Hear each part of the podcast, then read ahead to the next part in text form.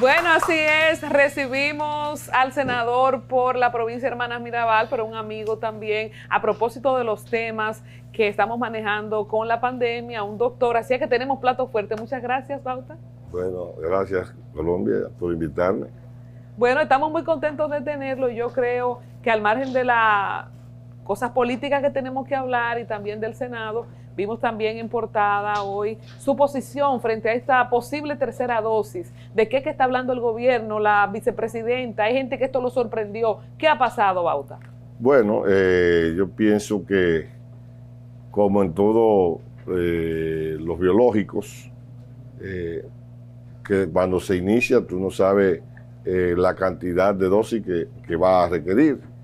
Te lo da la experiencia, el conocimiento, los estudios que se hagan en relación a estos temas y fruto de la investigación, de, lo que tú tengas en la mano, tú decides eh, la cantidad de dosis que va a utilizar el biológico, cómo lo va a utilizar y cuándo. Hasta el momento, eh, lo único sustentado eh, en investigaciones, número uno, es que una tercera dosis se justifica en pacientes trasplantados que están inmunosuprimidos, tienen una respuesta inmunológica eh, un poco lenta y esto amerita de una tercera dosis obligatoria inmediatamente. El caso de Chile, que ha hecho una investigación, que probablemente fruto de esa investigación eh, proceda con una tercera dosis de una vacuna diferente esto no es la primera vez que ocurre en el mundo. ¿Qué países están hablando de tercera dosis, además de nosotros y Chile? Bueno, eh, he escuchado de, los Emiratos Árabes, varios países de, ese, ese, territorio, eh, y otros vendrán porque evidentemente en la medida que avanzan los procesos, eh, tendrá que requerirse en algún momento eh, probablemente una tercera dosis. Pero ni de Europa ni de Estados Unidos tenemos referencia de tercera dosis. Hasta ahora no. Lo único que se dice aisladamente que personas se han puesto una tercera dosis, médicos sobre todo, pero lo que sí está establecido en Estados Unidos y para el mundo es que los pacientes inmunosuprimidos, los trasplantados con órganos sólidos, reciban una tercera dosis. Nosotros lo que hemos sostenido y lo sostuvimos anoche frente al presidente de la República es que que esto hay que esperar un poquito, que se investigue algo más y que sobre todo nos concentremos en concluir eh, lo que están pendientes de una segunda dosis, lo que no tienen ninguna dosis, eh, saludar eh, si la posición correcta que ha asumido el gobierno de evitar las campañas, los episodios, sino hacerlo de una manera continua, una jornada permanente, ya tenemos los biológicos las vacunas suficientes para sostener una campaña permanente y, si lo hacemos así, nos dedicamos a eso, nosotros en, agosto tendremos las dos dosis de, de, la totalidad, una posible inmunidad de rebaño. Yo digo, estudiemos, como dijo OPS, OMS, estudiemos el comportamiento de la respuesta inmunológica de, de los vacunados y fruto de esa respuesta inmunológica, bueno, decidimos en qué momento utilizamos esa tercera dosis. Sin embargo, parece que hay una decisión del gobierno. Eh, yo creo que, siendo así, si se sustenta, tendremos que evaluar la, situación, pero lo, cierto es que nosotros eh, todavía, igual que OPS, OMS, cuestionamos eh, el inicio sin una respuesta científica uh, de el inicio de una tercera dosis de vacunación. Bueno, eh, Bauta, mis compañeros en la mesa también tienen preguntas para usted. Yo quiero preguntarle al senador de Salcedo. Primero, eh, yo tuve la oportunidad de participar ayer en la reunión con el presidente de la República y dentro del informe que se nos entregó aparece Salcedo con la tasa más baja de vacunación. Yo quiero eh, que usted nos explique primero qué pasó ahí. Y segundo, si en alguna medida eh, entienden ustedes en la fuerza del pueblo que una tercera dosis de manera preventiva, que es lo que está viendo el gobierno, ¿en qué medida, y eso como médico dentro de la fuerza del pueblo como partido político, puede afectar que un ciudadano se vacune simplemente de manera preventiva para evitar cualquier otro tipo de rebrote? Bueno, pues, yo creo que tú estabas ahí anoche, tú sabes eh, la razón que yo eh, enfoqué cuando vi Hermanas Mirabal como la última, donde hay una cultura... pero para que la gente lo sepa. Sí, donde hay una cultura de vacunación, eh, me preocupó, así se lo dije, y le, le, dije, bueno, el tema es que están haciendo la cosa al margen de la autoridad local. Le dije, los senadores, los muchachos, le dije, me estaban diciendo, llamando la atención, Digo, sin embargo, usted lo convoca a ellos, son senadores igual que yo, son de su partido, y yo no sabía de esto. Ahora, de aquí en adelante, yo sugiero un puesto en tal sitio, en tal sitio, en tal sitio. Asignaron a, un compueblano, eh, con el cual tengo muy buenos vínculos. Eh, lo voy a llamar desde que salga de aquí eh, para que me tome en cuenta como autoridad local y vamos a echar para adelante porque eh, si esa provincia es la última, nosotros estamos en capacidad en 15 días de convertirla en la primera. Ahora, eh, le dije también que eh, veo las estadísticas muy bien enfocadas porque el comportamiento estadístico de, de la vacunación se compadece con los polos de desarrollo como tales, los polos intermedios, las poblaciones donde hay grandes migraciones, número uno la Altagracia, luego el distrito, luego la Romana, o sea, eh, provincias que tienen o pleno empleo o están muy próximos al pleno empleo. Entonces se justifica incluso que tú digas que, por ejemplo, en la Altagracia en algún momento aparezca un 120, un 130% de la meta que se ha propuesto, porque vive una gran población migrante que por el tema del empleo, pues eh, residen en esa provincia. Senador, vámonos para el Senado, valga la redundancia. Está sonando su nombre para dirigir el Senado, pero también está sonando que dentro del Senado hay cierta pugna porque los senadores del PRM son varios los que aspiran para dirigir esta Cámara Alta. ¿Cómo está el ambiente? Y es cierto que hay ciertos conflictos dentro del Senado por la futura presidencia de este. que, yo pensaba, senador, que de la primera vez a usted que bueno, lo que tiene que ver conmigo, le iba a decir, es por el verde que usted tiene, pues, que le queda muy bien. Eh, pero eh, nosotros nos colocamos al lugar que nos corresponde. Nosotros somos segunda mayoría, eh, somos nueve votos. Nosotros lo que aspiramos es que el Senado se maneje correctamente, que la mayoría se ponga de acuerdo y nosotros la respuesta será la respuesta de de mayoría. O sea, nosotros no, no hemos soñado con eso. en el momento no, pensamos que pues, van a haber mayores conflictos.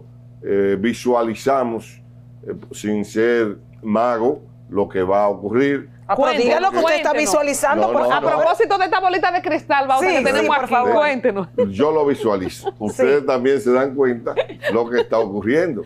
Ustedes tienen que ver la comodidad de, lo cómodo que se sienten ustedes, entre ustedes comentando y cosas de esas. Pues así mismo la autoridad eh, presidencial, cuando se siente cómodo con una persona, pues se hace acompañar y se enseña con él. Entonces, eh, no hay que ser muy... El pueblo aprecia mucho a don Eduardo Estrella. Yo también. Pero los senadores del PRM no están de acuerdo con que sea Eduardo Estrella el que dirige la, la Cámara Alta.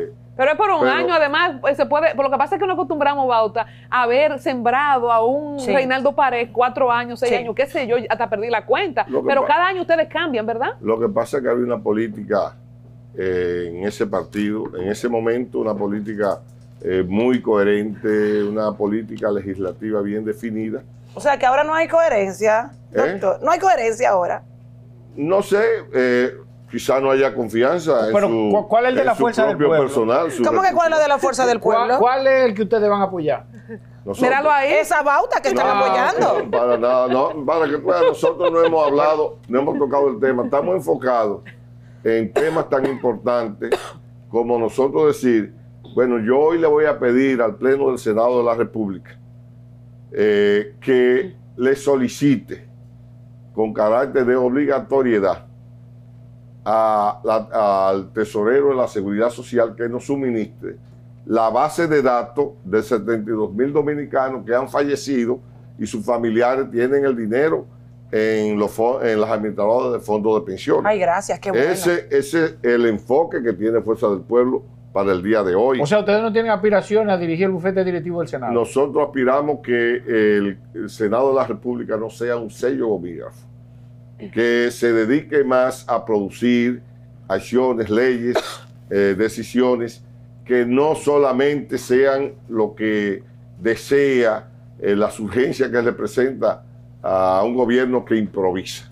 Don Bauta, a propósito del el contexto que los muchachos plantean, eh, para nadie es un secreto que ustedes tuvieron una exitosa alianza en, en lo senatorial y ustedes fueron aliados con el PRM y, bueno, cambiaron los colores del Senado. Estamos ya cada quien haciendo su carrera, la fuerza del pueblo creciendo. ¿Cómo se proyecta? Y usted que dice que visualiza y que usted ha visto, para, ya vamos casi a un año, ¿cómo es el manejo eh, político de quienes fueron juntos en unas elecciones, pero que cada quien tiene una misión? Bueno, el objetivo común de todos los políticos es eh, que la condición del gobernado sea cada vez mejor. Es un objetivo común, uno no puede ser mezquino. Nosotros estuvimos juntos por razones eh, estrictamente estratégicas. Eh, terminamos el día que te, terminaron las elecciones. Para nada nosotros hemos pensado jamás ser parte de, de, del gobierno. Eh, la experiencia es demasiado vista y le ha dado un golpe muy fuerte a, al sostén de la democracia, que son los partidos políticos. Yo creo que si el PRD no hubiese sido parte del gobierno del PLD, hoy fuera otra la historia de, de República ¿No Dominicana. serán partido bisagra entonces? Eh, ento- no, no, nunca jamás. Nosotros en eso desde un principio estábamos claros. Nosotros vamos a posicionarnos en el Congreso Nacional, vamos a sacar la ambición, la pesadilla que está viviendo el pueblo dominicano de respetar la constitución. Y estratégicamente dijimos, bueno, el pueblo está decidido a producir el cambio. Entonces, eh, en algunas posiciones senatoriales llevamos incluso candidatura presidencial, eh, sabiendo que, que era muy cuesta arriba en ese momento. Nosotros pensar en que íbamos a obtener una posición holgada, incluso votamos muchos candidatos, tanto a nivel municipal como a nivel congresual, que eran de, del viejo partido. O sea, eh, mil- nosotros militantes de Fuerza del Pueblo votamos candidatos del viejo partido. Hoy Abel Martínez es alcalde de Santiago porque la Fuerza del Pueblo lo apoyó. Eh, Guarocuya es alcalde de Moca porque la Fuerza del Pueblo lo hizo alcalde de Moca. Así para algunos, quizá uno o dos senadores que del viejo partido, para muchos diputados del viejo partido, la gente nuestra votó y, y eso en el caso de Abel, ¿cuándo pasa? Porque hemos estado esperando ese lo que, se, lo que se veía natural. Abel es de Abel. Siempre yo lo he pensado así. Él tiene derecho a tener sus aspiraciones. No sé si están sobrevaluadas o no, pero eh, él tiene sus aspiraciones. En el caso de la presidencia, una persona con aspiraciones como Abel, ¿qué oportunidades tendría en la fuerza del pueblo cuando tenemos a un Leonel Fernández vigente? Ha sido presidente en tres ocasiones, pero está lleno de deseos de volver. Tiene la misma eh, posibilidades que tiene Leonel Fernández. La misma que tengo yo. Si yo decido aspirar a la presidencia de la República por la fuerza del pueblo, tengo el mismo derecho que Leonel Fernández. Ahora, indiscutiblemente, Leonel Fernández es el líder de la fuerza del pueblo, es el líder del pueblo dominicano. Hoy por hoy, si tú eh, te metes en el pensar, en la visión que tiene la población dominicana, de en quién está pensando, en quién está pensando para enfrentar la situación parecida a la del 2003-2004, parecida a la crisis global del 2007-2008, eh, está pensando en la experiencia, está, pensando en quien ha confrontado y lidiado con situaciones como esa, está pensando en Leonel. Entonces, eh, viendo la cosa así, yo creo que... eh, Por eso Abel no se 24 va, porque Bueno, eh, quizá él puede ser candidato en el viejo partido, pero en el de Leonel no. Puede serlo. Ese partido no es de Leonel, es del pueblo dominicano. Y hoy, justamente eh, 112 años después del nacimiento de Juan Bosch, nosotros, si ustedes ven la declaración de principio de Fuerza del Pueblo, el pensamiento es el pensamiento de Juan Bosch.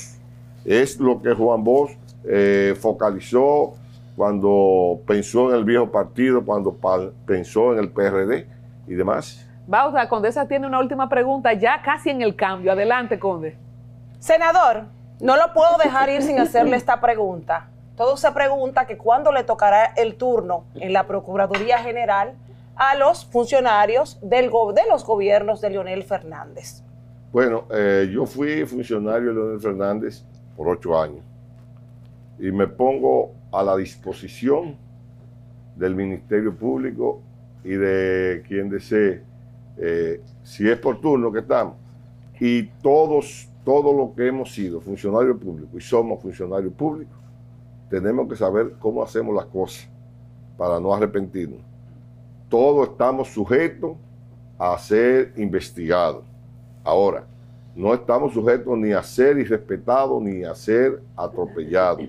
Siempre respetando el debido proceso, toda función pública tiene que ser investigada, tiene que ser, eh, tiene que ser objeto del expertise más profundo porque lo único que puede sostener la democracia en República Dominicana es que eh, se respete las instituciones, se respete sobre todo el debido proceso para los procesados, pero más que todo, más que todo, se actúe con transparencia y sin retaliación. Vamos a darle un aplauso al senador.